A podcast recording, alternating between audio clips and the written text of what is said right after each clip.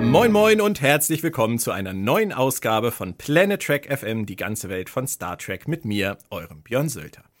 Ausgabe 94 steht an und wir sind schon fast bei der Hälfte der neuen Staffel von Star Trek Lower Decks angekommen. Heute geht's um die auf Englisch wie auf Deutsch gleich betitelte Episode Mugato Gumato. Tja, in der Episode scheint es im Gegensatz zu ihr einiges an Namensverwirrung zu geben. Sie war, ist und bleibt jedoch ganz einfach die liebe Claudia Kern. Hallo Claudia. Hi Björn. Wir müssen uns erstmal entschuldigen. Wir sind natürlich echt spät dran. Wir hätten diese Folge auch gut und gern ein paar Tage früher besprechen können, aber wie das manchmal so ist bei Frau Kern äh, in ihrem Wochenendpalais, wurden die goldenen Wassernäpfe von Sherlock installiert und das war so laut, da konnten wir leider nicht senden. Claudia, sind Sie denn jetzt inzwischen fertig? Ja, also Gott sei Dank, die äh, goldenen Wassernäpfe sind installiert. Der goldene Fressnapf ist installiert, schön mit Diamanten gut. besetzt, wie sich das gehört. Ne? Alles nur das Beste für den kleinen Prinzen. Das ist so ein richtiger Schickeria-Hund, oder? Ja, äh, total. Also das ist ein Jetsetter, weißt du, äh, wenn ich dem sage, wir, wir fliegen heute Business Class, guckt er mich an und ruft den Tierschutz. Warum nicht erste Klasse, wie sonst immer? Ach, Sherlock. Meine Güte. Ja, aber viel wichtiger ist, das Ambujitsu Trainings Trainingsgelände ist auch fertig. Wow. Können wir dann das, da eine Vorführung auf der FedCon erwarten oder bist du nicht so schnell mit dem Training? Also das, ähm, ich muss gucken, wie mein Trainingspartner, der Hund, wie wir ah. beide mit äh, den, den, den Stangen klarkommen. Da ist im Moment doch ein bisschen Verwirrung, weil er glaubt, äh, er soll mit der Stange weglaufen und sie verbuddeln. Aber ah. wir kriegen, wenn wir das hinkriegen bis dahin, dann sehr gerne eine kleine, eine kleine Demonstration. Wir entwickeln hier so viele Ideen für, für Dirk und nie hört er uns zu. Und am ich Ende werden sich alle fragen, Dirk, warum ist das nicht? Warum gibt's kein, gibt's die Musik nicht? Warum, warum tritt der nicht auf? Warum ist die Kern nicht hier? ja, was soll denn das? Was soll das? Also da, Dirk, weißt du, da stehen irgendwelche Schauspieler, wo du und ich eine Ambojitsu-Vorführung mit Sherlock machen ich können. Vor, ich vor allem, ja, genau. Als Moderator vielleicht. Maximal. Als Anheizer. Claudia, gestern feierte äh, nicht Star Trek Geburtstag, vor ein paar Tagen feierte Star Trek 55. Geburtstag und es gab im Rahmen des Star Trek Days einiges an News und Fotos aus Strange New Worlds, neue Trailer zu Prodigy und Picard und Startdaten zu Prodigy und Discovery. Und das bringt uns natürlich auch direkt in den Planungsmodus. Wir werden jetzt ja erstmal noch bis Ende Oktober mit Lower Decks beschäftigt sein. Bei Prodigy, das können wir euch schon mal sagen, haben wir uns entschieden, erst im Podcast darüber zu sprechen, wenn die Serie nach Deutschland kommt. Das wird ja dann auf Paramount Plus sein. Paramount Plus wird es über Sky zum Beispiel geben. Irgendwann, ich vermute Mitte nächsten Jahres. Und dann reden wir auch über Prodigy. Und dann startet am 18. November die vierte Staffel von Star Trek Discovery die wir natürlich dann bis ins neue Jahr hier bei Planet Track FM wie gewohnt begleiten werden. Im Anschluss, direkt im Februar, kommt dann Staffel 2 von Star Trek Picard und ich tippe mal, danach wird es nicht lange dauern, bis Strange New Worlds startet, auch wahrscheinlich auf Paramount Plus und dann auch wahrscheinlich direkt in Deutschland. Ja, und irgendwie müssen wir dann nur noch einen Startpunkt für Staffel 2 von Deep Space Nine finden. Das sind echt First World Problems, oder Claudia? Also nachdem ich dir jetzt diese Minute zugehört habe, habe ich währenddessen bin ich schon auf flug.de gegangen, um zu gucken, wann ich die nächste Maschine in den Urlaub nehmen kann. Business wird, Class, dran denken. Äh, first, also bitte. Bin ich, nein, bin ich nein, du musst deinen Hund umgewöhnen. Ja. also, äh, ich bin erstmal total beeindruckt, dass wir nach 55 Jahren Star Trek mehr Star Trek in einem Jahr bekommen als je zuvor.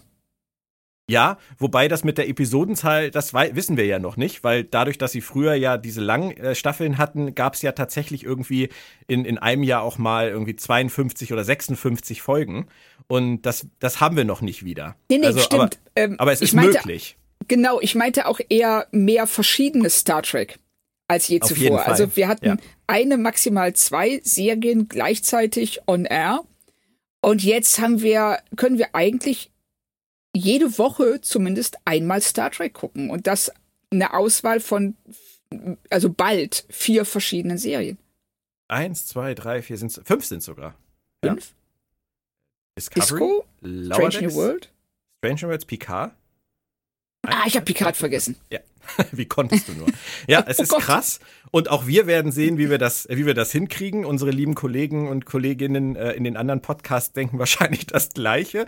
ähm, es wird dann doch jetzt irgendwann ein 24/7-Job über Star Trek zu sprechen, aber das lassen wir mal auf uns zukommen. Schlimmeres. Wir halten euch auf dem Laufenden. Genau. Lass uns heute jetzt einfach erstmal starten mit Episode 4 von Lower Deck Staffel 2, Mugato Gumato. Und zuerst fiel mir bei der Einblendung auf Amazon Prime, Prime auf, freigegeben ab 16. Da wurde Was? ich glatt mal hellhörig, was das gemeinsame Schauen mit meiner elfjährigen Tochter angeht.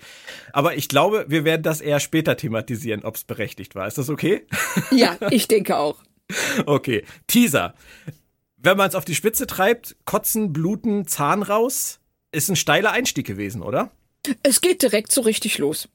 Also, ähm, das schön finde ich, dass ähm, Rutherford und Bäumler äh, so ähm, davon überzeugt sind, dass sie Mariner schlagen können, weil sie heimlich nachts im Holodeck trainiert haben. Wobei, hast du als Zuschauer auch nur eine Sekunde geglaubt, dass sie das schaffen? Nein. Nein. Mein Highlight war, war in der Szene aber trotzdem Shax, der reinkommt und sagt, lasst euch nicht stören, ich bin zu früh, ich hab noch zehn Ja. Minuten. Und die beiden werden da so vermöbelt. Also Shax zurückzuhaben, hat sich jetzt hier schon wieder ausgezahlt, oder? Abs absolut, aber sehr schön finde ich auch, dass, ähm, ich glaube, es ist Bäumler, der, ähm, nachdem er äh, Mariner äh, auf die Matte geworfen hat, sagt, wir haben trainiert, also du kannst die, ähm, die Kid Gloves, was sagen sie im Deutschen, ähm, ausziehen, die, ähm, Ich hab's auch auf Englisch geguckt. ah, okay, also du kannst in jedem Fall, du kannst jetzt alles rauslassen. Und dann, nachdem sie das tut, er am Boden liegt und sagt, kannst du bitte nicht mehr alles rauslassen? Could you start wearing the kid gloves again? Ja. es, ist, es ist großartig. Dann kriegen wir Denobulana zu sehen. Das war jetzt nur irgendwie so ganz kurz, hatte keinen tieferen Sinn und kriegen eine Mission serviert, ein Mugato zu retten. Und damit hatten wir jetzt am Anfang schon das, das Ambujitsu aus TNG, die Denobulana aus Enterprise und den Mugato aus TOS. Das ist wieder mal ein wilder Mix am Anfang. Ja, sehr schön. Hat mich gefreut. Schön auch, dass sie bei den Denubulanern gezeigt haben, wie sie ihre Gesichter ähm, dieses äh, aufblasen können. Genau. Das konnte Flox ja auch schon so gut. genau. Das gefiel mir sehr gut. Und ähm, aber an, aber ansonsten schön, dass sie den Mugato zurückgebracht haben, den wir ja seit langer, langer Zeit nicht mehr gesehen haben und äh, den auch Den Gumato tatsächlich meinst ins, du? Den Gumato meinst du? den äh, nein, ich meinte den Mutago. genau, den, den Mututu.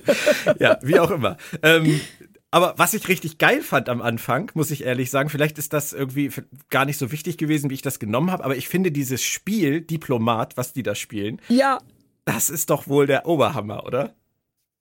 Ich, äh, ich finde das großartig.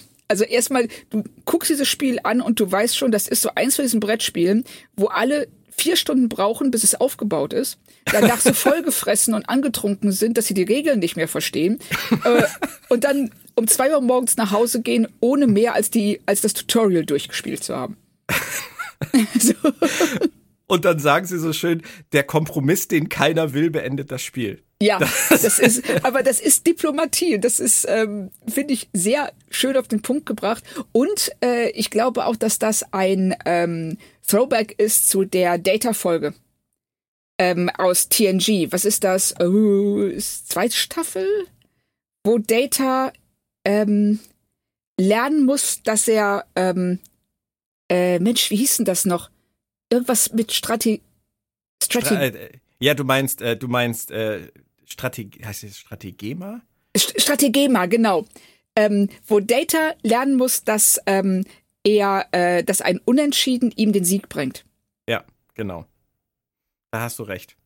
Aber Fand es ist halt, es, es fasst ja auch einfach oder, oder bringt ja auch einfach diese, diese Star Trek-Ideale und das, was wir immer wieder erleben, sehr schön in dieses, in dieses Brettspiel rein. Und ich bin mir hundertprozentig sicher, äh, der Merch-Markt freut sich.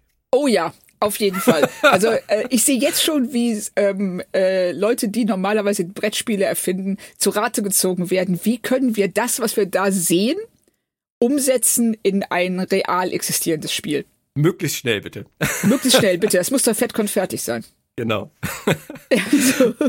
Und dann kommt der Barkeeper ins Spiel, den kannten wir bisher noch gar nicht, und deutet an, dass Mariner nicht die ist, für die man sie vielleicht hält, sondern eine Spezialagentin, eine Killermaschine, Sektion 31. Was hast du an der Stelle gedacht?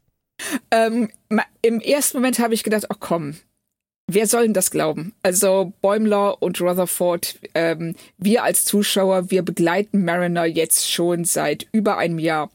Und ist es wirklich, wollen sie jetzt tatsächlich Zweifel aufkommen lassen an ihrer äh, Identität? Auf der anderen Seite ist es natürlich auch so, dass ihre Vergangenheit schon so ein bisschen unglaubwürdig bis rätselhaft ist und man da vielleicht ins Zweifeln geraten könnte. Was ich allerdings, also mir kam es ein bisschen gewollt vor. Ich weiß ja. nicht, wie du es siehst. Ja, schon. Aber ich, ich wusste in dem Moment auch tatsächlich nicht, was ich aus, aus Autorensicht davon halten soll, was sie vorhaben, weil die Szene ausgespielt wird sie ja mit diesem Schatten, den er dann immer wieder im Gesicht hat, wenn er anfängt zu reden. Ja. Und die Musik, das machen sie toll. Also ja, das mag super. ich total gerne. Sie spielen es halt so ein bisschen so, auch ein bisschen albern aus. Aber sie, er sieht halt einen Zweifel, den man nicht ganz von der Hand weisen kann. Das hast du gesagt. Es gibt halt diese Lücken und wir wissen nicht so genau, was es mit ihr auf sich hat. Und sie kann mehr als, als sie können müsste eigentlich in der Position, in der sie ist. Von daher, es ist nicht ganz weit hergeholt. Und ich fand's so geil, wie Mariner da im Hintergrund sitzt. Und ich weiß ja, du bist genau wie ich ein Riesenfan von Red Dead Redemption und Five Finger Fillet spielt. Ja, mit diesem klingonischen das, Messer. Ja, wobei ich das tatsächlich für eine Anspielung auf Aliens halte. Bishop in Aliens. Ah, ja, auch. richtig, richtig. Kann Aber auch sein. Also Du hast recht. Also Red Dead Redemption, das ähm, äh, da kommt's ja auch vor. Ja. Aber ich würde sagen, es war Aliens. Okay, äh, dass es eine Anspielung auf Aliens ist, glaube ich dir sofort. Äh, ich glaube, das ist sehr viel wahrscheinlicher. Aber für mich war es natürlich einfach cool, weil wir, wir spielen Red Dead Redemption 2 gerade wieder mal durch. Muss oh. ich gestehen. Das ist ja. so, so wie eine Serie, wenn man sie gerade abgeschlossen hat, nochmal zu gucken. Aber ähm, egal, es macht auch wieder Spaß. Es ist einfach ein tolles Spiel. Ich finde dieses, ähm, äh, das und äh, Ghosts of, äh, ist es Tsushima? Tsushima? Ich, ich glaube, es ist Ghost, ich glaub, es Ghost ist ein Playstation-Spiel, deswegen weiß ich Ja, genau, richtig. Also das sind für mich die beiden ähm, ja, äh, AAA, ich, ich spiele sonst größtenteils Indie-Spiele, aber das sind für mich die beiden AAA-Spiele, in die ich mich wirklich stundenlang reinfallen lassen kann. Und äh, wirklich voll in dieser Welt drin bin. Und diesmal machen wir genau das, was du mir empfohlen hast. Wir streicheln nämlich jeden Hund. Sehr gut. So gehört sich das. Und dafür lohnt sich dann doch auch das erneute Spielen. Schon alleine ja. dafür lohnt es sich. Aber wir wollen nicht über Red Dead Redemption sprechen. Ich wollte damit nur sagen, wie sie die ganze Szene aufziehen. Ich hätte mir vorstellen können, dass sie es ernst meinen. Also, dass sie das ja. wirklich ernsthaft als, als Handlungsstrang jetzt etablieren wollen. An der Stelle war für mich alles offen. Richtig, das ging mir auch so, vor allen Dingen, weil es auch ähm, bei dieser Figurenkombination Sinn ergibt. Mariner, Bäumler und Rutherford. Also es würde nicht bei anderen, also mit Shax hätte das nie funktioniert. Shax wäre einfach zu Mariner gegangen und hat gesagt, und er hätte gesagt, sag mal, weißt du, was Otis da über dich erzählt? Aber Bäumler und ne, Bäumler und Rutherford sind, äh, die gehen direkten Konfrontationen aus dem Weg. Mhm. Die wollen lieber so im Hintergrund spionieren und gucken, was passiert, bevor sie sich auf etwas einlassen, bei dem sie ja so gesagt äh, derartig auf die Fresse kriegen würden wie beim Ambujitsu am Anfang. Die, die Lower Deckers haben ja auch einfach viel zu viel Zeit. Das ist ja fast wie, wie irgendwie in so einer amerikanischen Highschool-Serie, dass man denkt, sitzen die eigentlich auch jemals im Klassenraum oder sind die nur mit ihren Liebeleien beschäftigt? Das ist hier ja auch so. Die haben, die haben Zeit für alles, aber man sieht sie eigentlich nur selten wirklich arbeiten. Ja, richtig. Die Nebenhandlung, das widerspricht dem, was ich gesagt habe jetzt. Äh, Tandy ist bei Dr. Theana und versucht die mal wieder zu beeindrucken und sie arbeitet wirklich, muss man zugeben. Und sie soll Crewmitglieder, die den Medizincheck nicht gemacht haben oder herauszögern, soll sie dazu kriegen, ähm, ihre Daten zu liefern. Und ich erinnere mich, das hat Picard auch immer lange rausgezögert damals, ne? Ja, genau. Also das ist was, das ähm, anscheinend bei allen Offizieren völlig verhasst ist. Und ich finde das sehr schön, was Taana dazu sagt. Ähm, manche Leute mögen es eben nicht, auf eine äh, Reihe von Zahlen reduziert zu werden. Mhm. Stimmt. Und das fand ich einen schönen Satz. Weil es, glaube ich, darauf auch hinausläuft, dass dann, ähm, da wird ein Scanner auf dich gerichtet und dann bekommt ein Ergebnis, das eben nur aus Zahlen besteht, aber dich als Person eigentlich völlig außer Acht lässt. Mhm.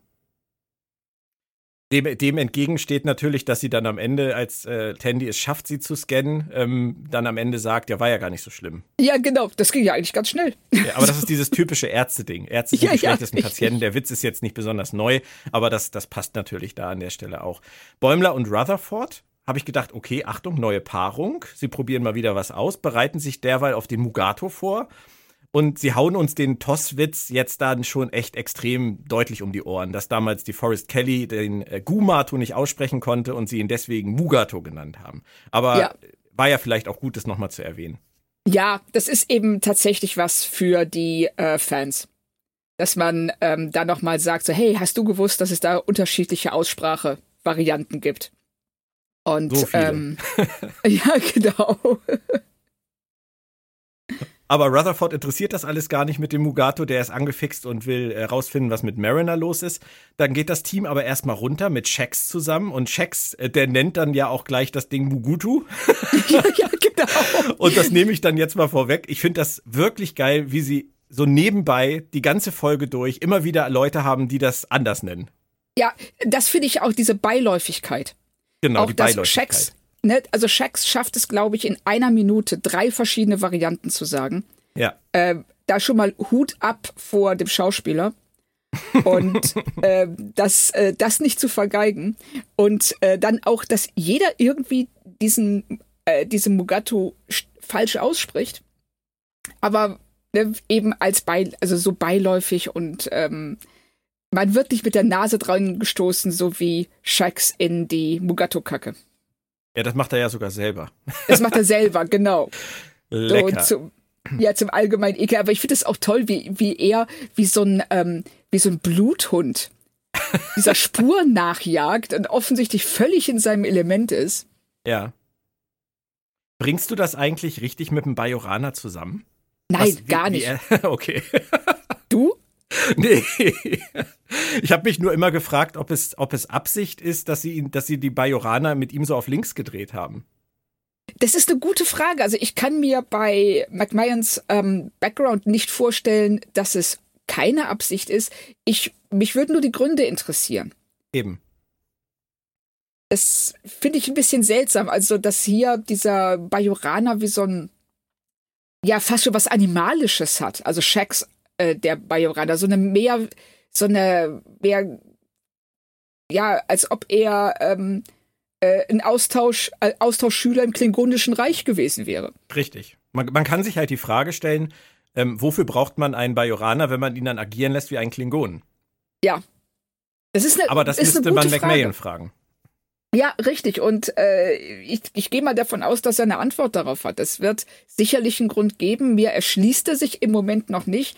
Und ich hoffe so ein bisschen, dass wir eine Shax-Folge kriegen, wo wir etwas mehr über seinen Hintergrund erfahren und wie er so geworden ist, was wir jetzt als auch Zuschauer von Deep Space Nine doch eher als Bajorana atypisch bezeichnen würden.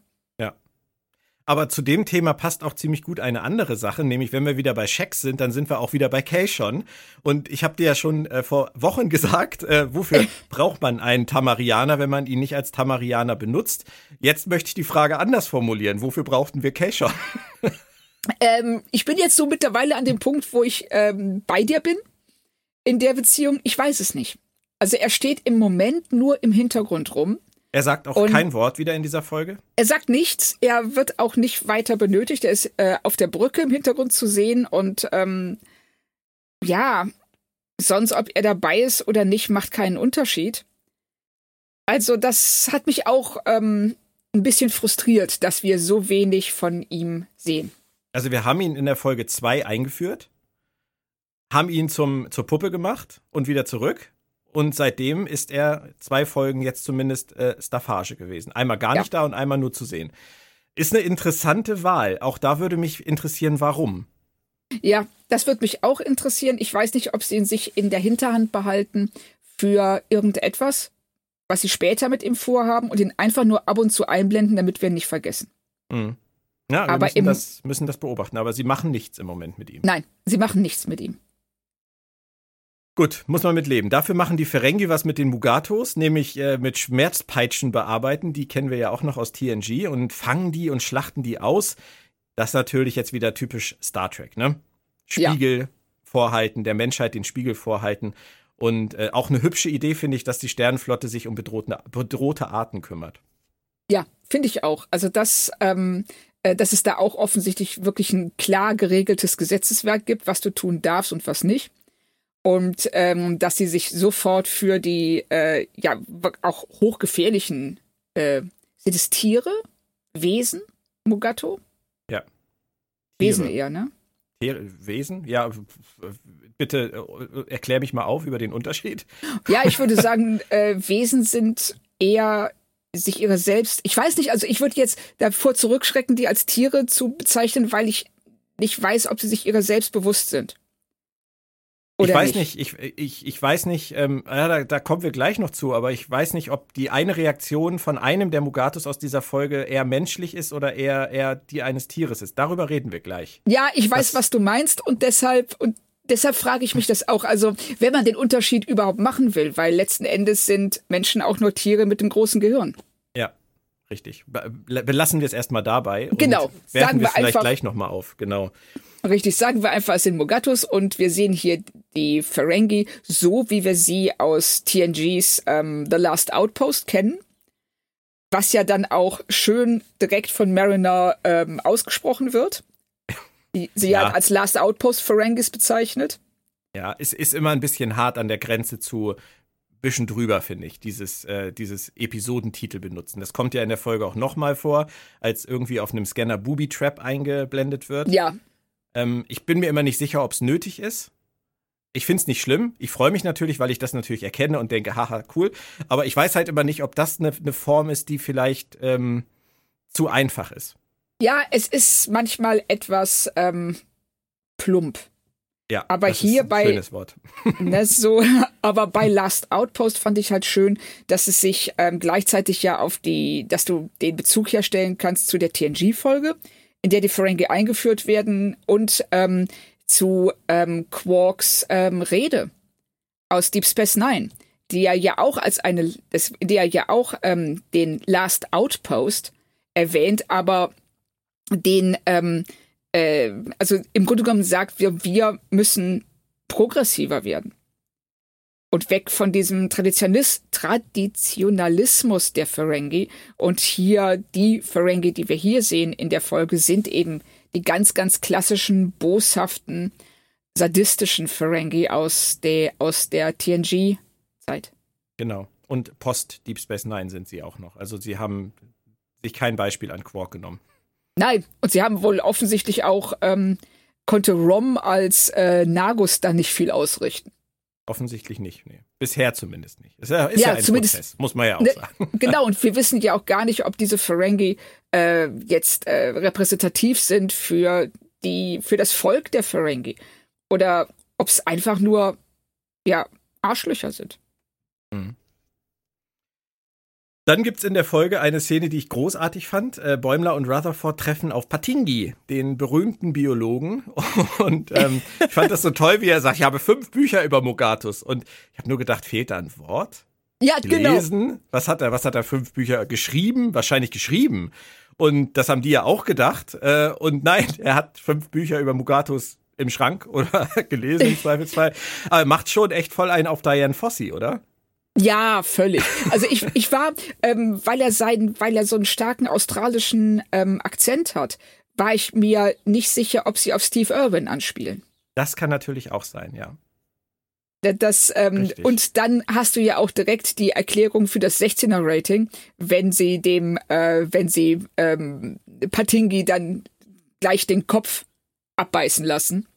Was, was ich nicht, was ich dann nicht schön fände als Anspielung auf Steve Irwin, muss ich dir ganz ehrlich sagen. Ja, deshalb habe ich auch echt gezögert. Also zum einen, äh, die Inkompetenz von Patingi passt ja nicht so wirklich zu Steve Irwin. Ja, auch nicht zu Diane Fossey übrigens. Auch nicht zu Diane Fossey. Ja, und da, das ist auch so eine Szene, da weiß ich nicht, warum haben wir diese, ähm, diese Charakterbildung? Dann, die Szene führt er im Grunde genommen nirgendwo hin. Der Typ wird vorgestellt, Sie bringen den Witz, dass er fünf Bücher über Mugatus gelesen hat, nicht etwa geschrieben hat. Und als nächstes verliert er schon seinen, seinen Kopf. Und das geht so irgendwie nirgendwo hin. Ja, ich mochte, wie er ja, genau, ich mochte, wie er eingeführt wird. Ich fand den cool und fand es dann auch schade, dass er gleich hops geht, aber es ist, du sagst es, es führt zu nichts. Ja, du könntest die ganze Szene rausschneiden und dir würde nichts fehlen in der Folge. Ja, das stimmt. Das fand ich etwas seltsam. Ich weiß nicht, was sie damit, ob sie einfach nur diesen Gag haben wollten, aber so gut ist der nicht, dass du dafür die, die ganze Szene brauchst. Mhm. Nee, vor allem, wenn es Assoziationen weckt, wie bei mir zu Fossi und bei dir zu Irwin und das aber beides Assoziationen sind, die nicht funktionieren, weil die beide Richtig. nicht inkompetent waren, weil der eine auch noch bei, bei Ausübung seiner Tätigkeit auf tragische Weise gestorben ist, sie ermordet wurde und ja. ähm, wir hier jemanden haben, der, dem der Kopf abgebissen wird. Ja, du hast, du hast recht. Vielleicht haben sie weniger drüber nachgedacht, als wir das jetzt hier tun und ähm, sind nicht auf die Idee gekommen, dass da Assoziationen aufkommen, aber es, es ist nicht nötig gewesen. Richtig. Oder wir bemerken hier einfach eine Anspielung nicht. Das kann auch sein. Ne, das wäre. Ich habe es versucht zu googeln, aber bin da auch nicht weitergekommen. Und aber das wäre jetzt das Einzige, was mir noch einfällt, dass ähm, es möglicherweise äh, eine Anspielung ist, weil kurz darauf wenn sich äh, Bäumler und Rutherford in der Szene, über die wir sicherlich gleich noch reden werden, in diesem ausgehöhlten Baumstamm verstecken. Ähm, da channelt ja Bäumler auch ganz gewaltig ähm, äh, Richard, Atten Richard Attenborough, David Attenborough? Attenb David Attenborough. Ich hätte Richard gesagt, aber okay, ich vertraue dir. Oder ist es Richard Attenborough? Verdammt. Da, da, wie, wie er den channelt, kannst du mir gleich mal erklären. Ich wollte nur kurz vorher noch sagen, es läuft ja auch diese B-Handlung ab, auf der Cerritos noch mit Tandy, immer mal wieder zwischendurch. Die fand ich ehrlich gesagt auch ein bisschen flach auf eine nette Art und Weise. Da gibt es diese Szene, wo sie den Stevens versucht zu scannen und der geht dann in die Bar. Ich fand es lustig, dass er sagt, ich habe keine Zeit und geht dann in die Bar. Ja, ähm, genau. Aber äh, diese, der Rest dieser Szene, dass sie dann da hinter der Bar auftaucht, ihn scannt und ihm sagt, ihre Knochen sind nicht so gut und äh, sie sollten mehr Milch trinken und das ist ihm dann peinlich und auf einmal kriegt er dann einen Hexenschuss, das ist mir, war mir jetzt auch zu flach. Ja, das äh, fand ich jetzt auch nicht das Highlight der Folge. Also es hat mich nee. nicht großartig gestört, ich habe es mitgenommen. Es läuft so mit. Ja, es läuft so mit, ist genau die richtige ähm, Ausdrucksweise, denke ich. Ja.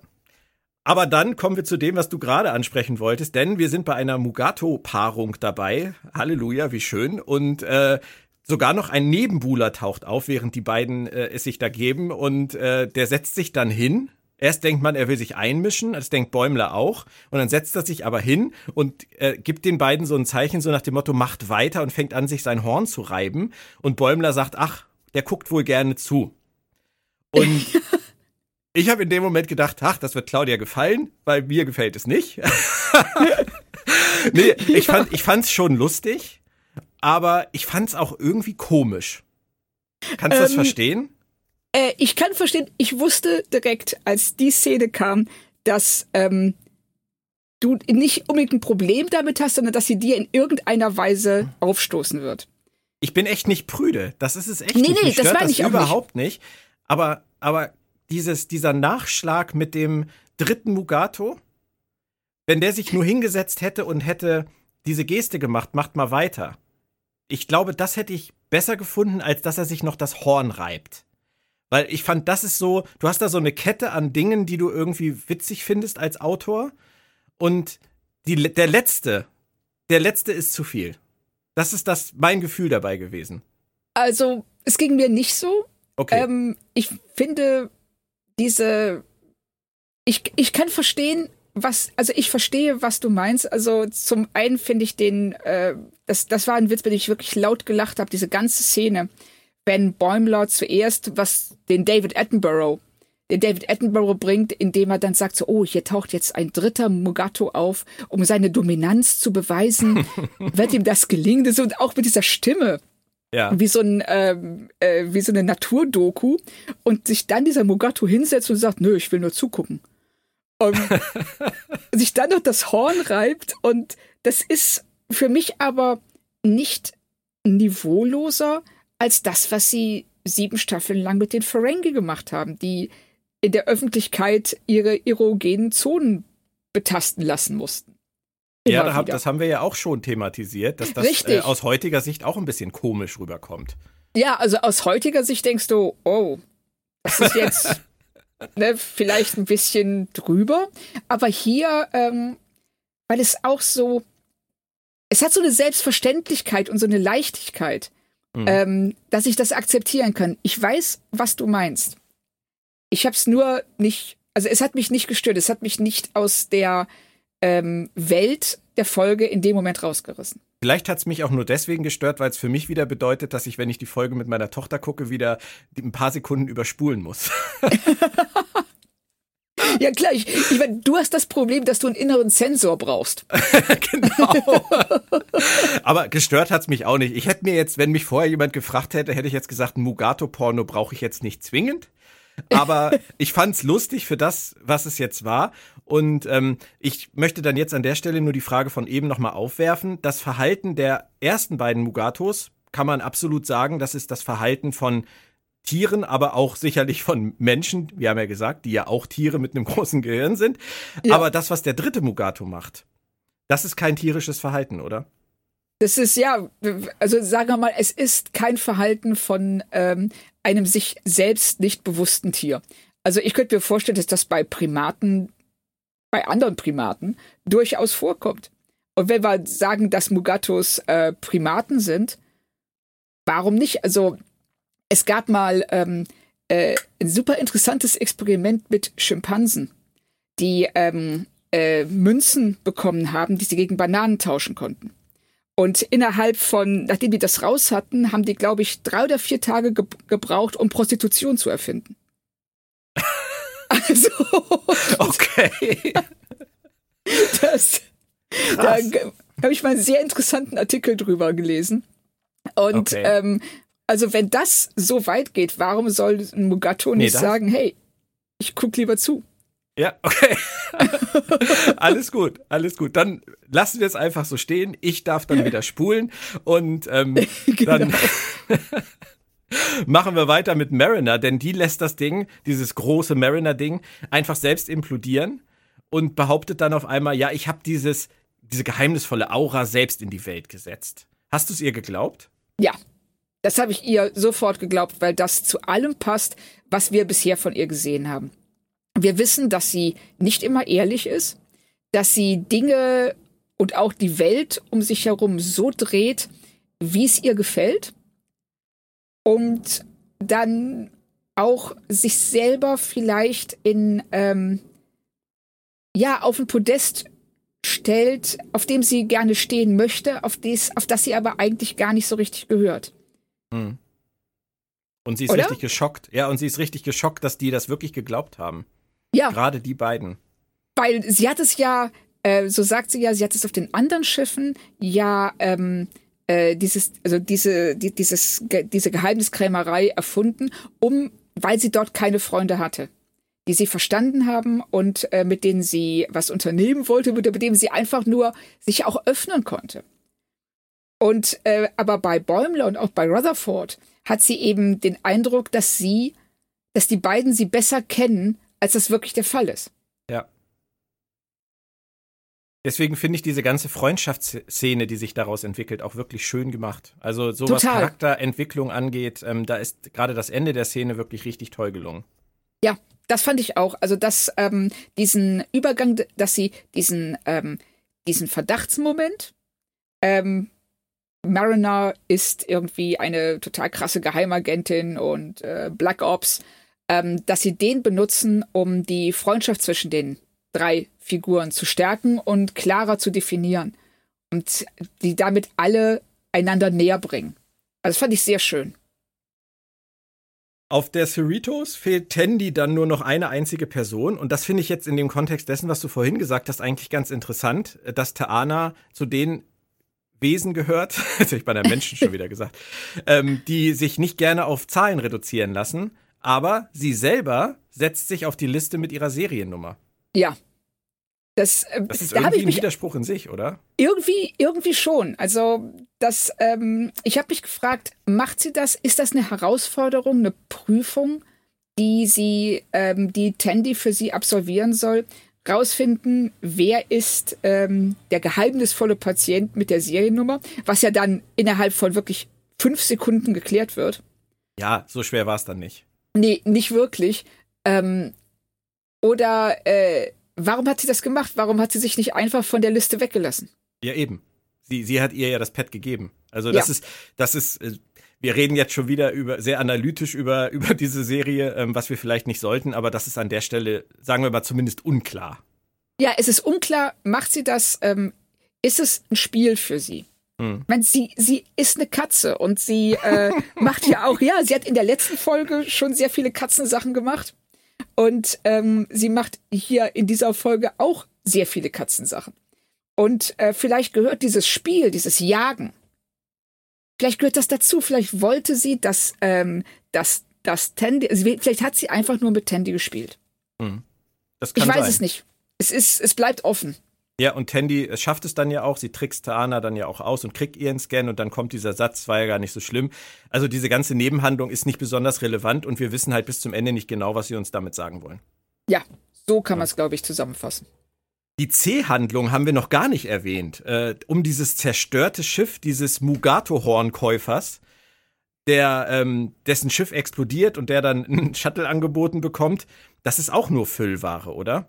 Ja, es ist, ähm, es soll wieder mal zeigen, denke ich, dass bei der Sternenflotte, dass die Sternenflotte so gut dasteht, weil ganz viele Leute einfach vertuschen, was alles schief läuft. Mhm. Und das Captain Freeman ja hier auch wieder macht. Es wird ja dann gesagt, was ich ganz lustig finde, ist, dass es halt dieses, diese äh, Betrügereien auch in der Zukunft so gibt, so wie der, ähm, wie der berühmte nigerianische Prinz, der dir gerne äh, 100 Millionen vermachen würde, dass du, so, dass du in hey, der Moment, Zukunft meinst du, da ist nichts dran? Bitte? Ist da nichts dran an der Sache? Oh, äh, ich äh, glaube, dies, ähm, ich glaube, die nigerianischen Prinzen, die sind ehrlich, aber bei den ghanaesischen musst du, glaube ich, aufpassen. Aber ich okay, weiß es nicht auf. genau. Und das ich nämlich auf die eine Mail habe ich nämlich jetzt geantwortet, habe ich meine, meine Bankverbindung hingeschickt. Oh gut, ähm, hast, du, hast du auch schon den Auftrag bekommen, äh, 100 Dollar zu schicken? Ja, habe ich gemacht, klar. Ja, ich warte jetzt auch noch auf meine zweieinhalb Millionen. Ja, ja. Ja. Aber die ich kommen dachte, bestimmt hätt, noch. Ich dachte, die hättest du schon wegen der goldenen Näpfe und so. Goldenen nee, ich habe die auf Pump gekauft, weil ich weiß ja, das Geld kommt rein. ja gut, okay, schön. So ein bisschen Ferengi hast du auch an dir, ne? Manchmal. Ja, hör mal, das war die äh, Erwerbsregel Nummer 37. War's die? Oder so wenn du das sagst. Ich glaube dir das. Wir gucken das später nach. ja, genau. Klang jetzt auf jeden Fall super, super witzig, ja, intelligent. Ne? Ich war auch ganz überrascht, aber ähm, ja. ja. aber wir waren bei dem ähm, Hornkäufer. Ja, genau. Und äh, ich finde die Vorstellung einfach sehr schön, dass Leute in totalen Schrottschiffen durchs All fliegen, in der Hoffnung, dass sie von einem äh, Föderationsschiff äh, äh in den Traktorstrahl gezogen werden. Dann rechtzeitig, bevor alles ähm, auseinanderfällt, rübergebeamt werden und denen einen Shuttle aus den Rippen leiern können. Also das finde ich als Betrugsversuch schon mal relativ riskant und aufwendig. Aber, so. Funktioniert wahrscheinlich auch nur bei solchen Schiffen. Ja, das denke ich auch. Also ich kann mir nicht vorstellen, dass Riker auf der Titan das mitmachen würde. Nee, nee, nee. So wie der aktuell drauf ist, würde ich das auch nicht sagen. nee. Auf dem Planeten geht es ja dann immer noch um das Wohl der ähm, Mugatos und da müssen dann jetzt auf einmal Bäumler und Rutherford in den Agentenmodus gehen, sagt Mariner ihnen. Und derweil fällt ein sehr interessanter Satz von Mariner gegenüber den Ferengi, den ich ganz toll fand, nämlich, dass sie sich doch einfach alles replizieren könnten, was sie sich immer umständlich mit, mit Latino ja. kaufen. Das ist ja auch ein toller Verweis darauf, dass man so mit der Ökonomie in Star Trek niemals so ganz eindeutig geworden ist, oder? Richtig. Ich finde es auch geil, sie sagt dann so, uh, you guys are so stupid. Don't you know, ne, dass ihr, dass, dass ihr alles replizieren könnt. Und dann sagt der Ferengi ja so, ach, du kapierst das nicht.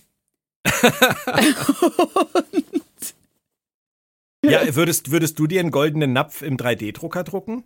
Nein, den kaufst du natürlich bei irgendeinem fies teuren Online-Versandhandel, original aus äh, Shanghai, aus irgendeiner handgefertigten Manufaktur. Ist doch logisch, oder nicht? Ja, genau, ne, der dann aus irgendwelchen Diamantminen in Südafrika kommt, ja. an dem am besten auch noch Blut klebt. Weil ne, du möchtest schon das Original haben, nicht einfach so eine aus, ähm, weiß nicht, Knetmasse hergestellte, replizierte, ähm, ja, Imitation. Ja, du, mein Schwager hat mir mal ein Horgan im 3D-Drucker gemacht. Und ähm, das sieht toll aus. Cool. Ich habe aber noch kein Yamaha-Ron gekriegt. Ich habe das Ding schon seit einem Jahr. Naja, egal, das ist, das ist ein anderes Thema. Aber ich glaube, sie spielen auf jeden Fall auch äh, in dieser Szene genau darauf an, auf diese Sammelleidenschaft wieder und man will's original haben und nicht aus dem 3D-Drucker. Und die Ferengi, die, die, die sagen halt, das, ist, das verstehst du nicht. Das ist das halt genau dieses Ding. Das kannst du ja. nicht nachvollziehen, was wir hier machen. Richtig, das ist so. Ne, vielleicht ist das auch wieder was dieses Latinum und ähm, das ganze ähm, Geschäftsmodell der Ferengi. Vielleicht geht es gar nicht darum, dass sie das müssen, sondern dass das so ein Statussymbol ist, diese Berge von Latinum zu haben, dass man ähm, den leichten Weg ignoriert und halt diesen ja schweren und äh, oft auch vor allen Dingen für andere von Leid geprägten Weg einschlägt und ausbeutet und ähm, äh, verletzt und tötet im Extremfall, um an dieses Latinum zu kriegen und diesen gesellschaftlichen Status zu erreichen. Das ist so ein bisschen wie bei, wie bei Dagobert, äh, Onkel Dagobert von, äh, aus Entenhausen, aus den lustigen ja. Taschenbüchern, äh, mit seinem Geldspeicher. Genau, wenn du nicht genug Gold hast, um darin schwimmen zu gehen, hast du nicht genug Gold. Richtig. Aber dann kommt noch mein Lieblingsgag der Folge, nämlich Bäumler und Rutherford, die mit dieser Riesenkanone reinkommen. Und das ist dann ein Overhead-Projektor, der eine Präsentation ja. zur Kosten-Nutzen-Analyse für Langzeitprofite bietet. Also grandios. Wirklich. Großartig. Und der, das, der, der ähm, Bilanzbuchhalter in mir hat gefeiert. das glaube ich. Also äh, ich muss sagen, da äh, bringen sie auch das Thema der Folge und auch den Titel der Folge ähm, bringen sie alles auf den Punkt. Wir haben ja dieses Mugato Gumato, ist ja das gleiche wie äh, im Englischen sagst du ja äh, äh, äh, Tomato Tomato. Ne, wenn du ähm, sagen willst, so hey, es ist egal, wie du es nennst, letzten Endes läuft es auf selber raus. Und, ähm, und hier haben wir, wir haben einmal Mariner, die eben actionlastig ist, die, die, die sich in den Kampf stürzt, die ähm, unheimlich sportlich und ähm, äh, gewandt ist. Und wir haben auf der anderen Seite Bäumler und Rutherford, die einfach Nerds sind. Und aber das gleiche Ziel erreichen können mit ihren Fähigkeiten, wie Mariner das mit, äh, ihren, mit ihren halt tut. Und wir haben, was sie ja auch schon in den Folgen zuvor mit, durch den Vergleich mit der Titan und der Cerrito gesagt haben, beides gehört zu Star Trek. Mhm das Nerdsein und, so, und die Action. Ja. Und ich musste so an Discovery denken, weil auch da gab es ja ähm, so eine Szene mit Tilly, ähm, wo sie so die, die, die Kraft der Wissenschaft, Power of Science gefeiert haben. Und hier ist es äh, The Power of Math. Ähm, ja. die, die Power von Mathe. Das fand ich natürlich auch toll. Da werde ich meiner Tochter, werde ich Pause machen, werde ihr sagen, siehst du, Kind?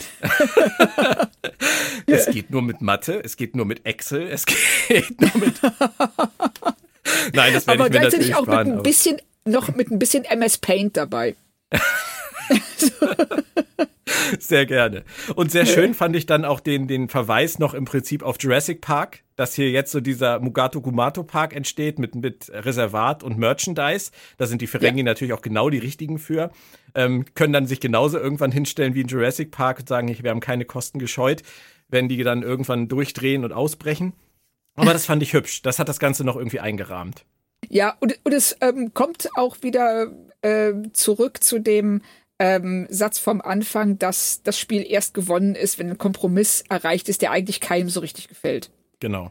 Weil die, die Ferengi werden nicht bestraft für, die, äh, für das Foltern dieser Mugatos. Sie, die Mugatos werden nicht befreit am Ende. Sie haben zwar ein besseres Leben, aber sind immer noch in Gefangenschaft. Und die Ferengi, die einfach nur Kohle machen wollten, müssen jetzt Scheiße schaufeln. Aber trotzdem geht es irgendwie weiter und alle sind irgendwie genau. halbwegs zufrieden. Das ist cool. Richtig.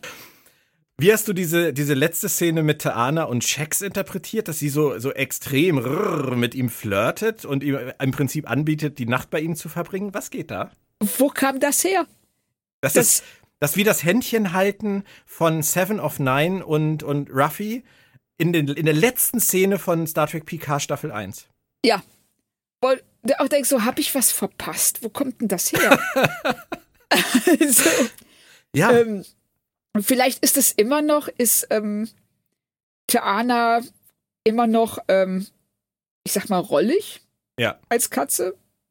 Hätte dann aber besser in die letzte Folge gepasst. Ja, irgendwie schon. Also das war ich auch, da war ich auch echt ein bisschen überrascht von. Ähm, ich fände es eine interessante Paarung. Ja, durchaus. Auf jeden Fall. Und gerade auch äh, aufgrund dieses animalischen Aspekts von Shax. Aber es, es kam für mich völlig aus dem Nichts. Hm.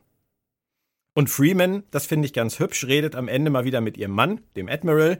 Ähm, das machen sie ganz nett, dass sie das immer so ein bisschen einrahmen und die Mission der Cerritos auch so ein bisschen reflektieren, sozusagen auf, äh, auf einer anderen Ebene noch, auf der Ebene der Admiralität.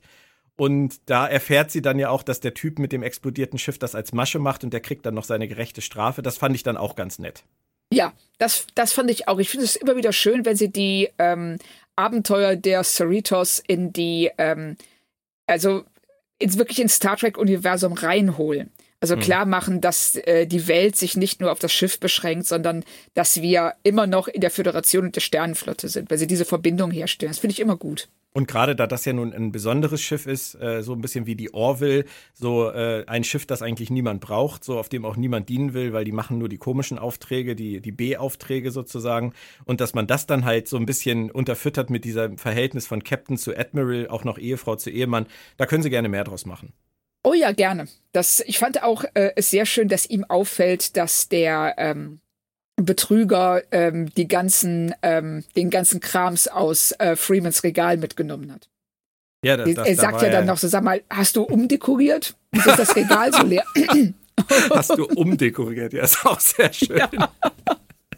Leichtes Understatement. Und unsere Lower Deckers spielen am Ende alle wieder Diplomat. Das finde ich auch sehr schön. Und dann sehen wir, und dann explodiert, implodiert letztendlich diese Handlung auch komplett, dass Mariner zum Tresen geht und wieder Gerüchte streut. Ja. Und ich habe mich gefragt, wäre es sinnvoll gewesen, das, das über mehrere Folgen zu streuen äh, oder zu, zu ähm, auszudehnen, oder ist es gut, dass sie es hier abgeschlossen haben? Ich finde es gut, dass es hier, ähm, äh, dass sie hier den Sack zumachen. Das, äh, wir haben den Bogen, wir wissen, dass Otis jetzt, äh, Otis der Barkeeper, ähm, jetzt halt genau dieses Gerücht wieder streuen wird, dass er, ähm, dass Mariner ihm eingeflüstert hat. Wir wissen nicht, was draus wird, ob sie es nochmal aufgreifen oder nicht. Aber ich fand es gut, dass sie es am Ende so den Kreis schließen.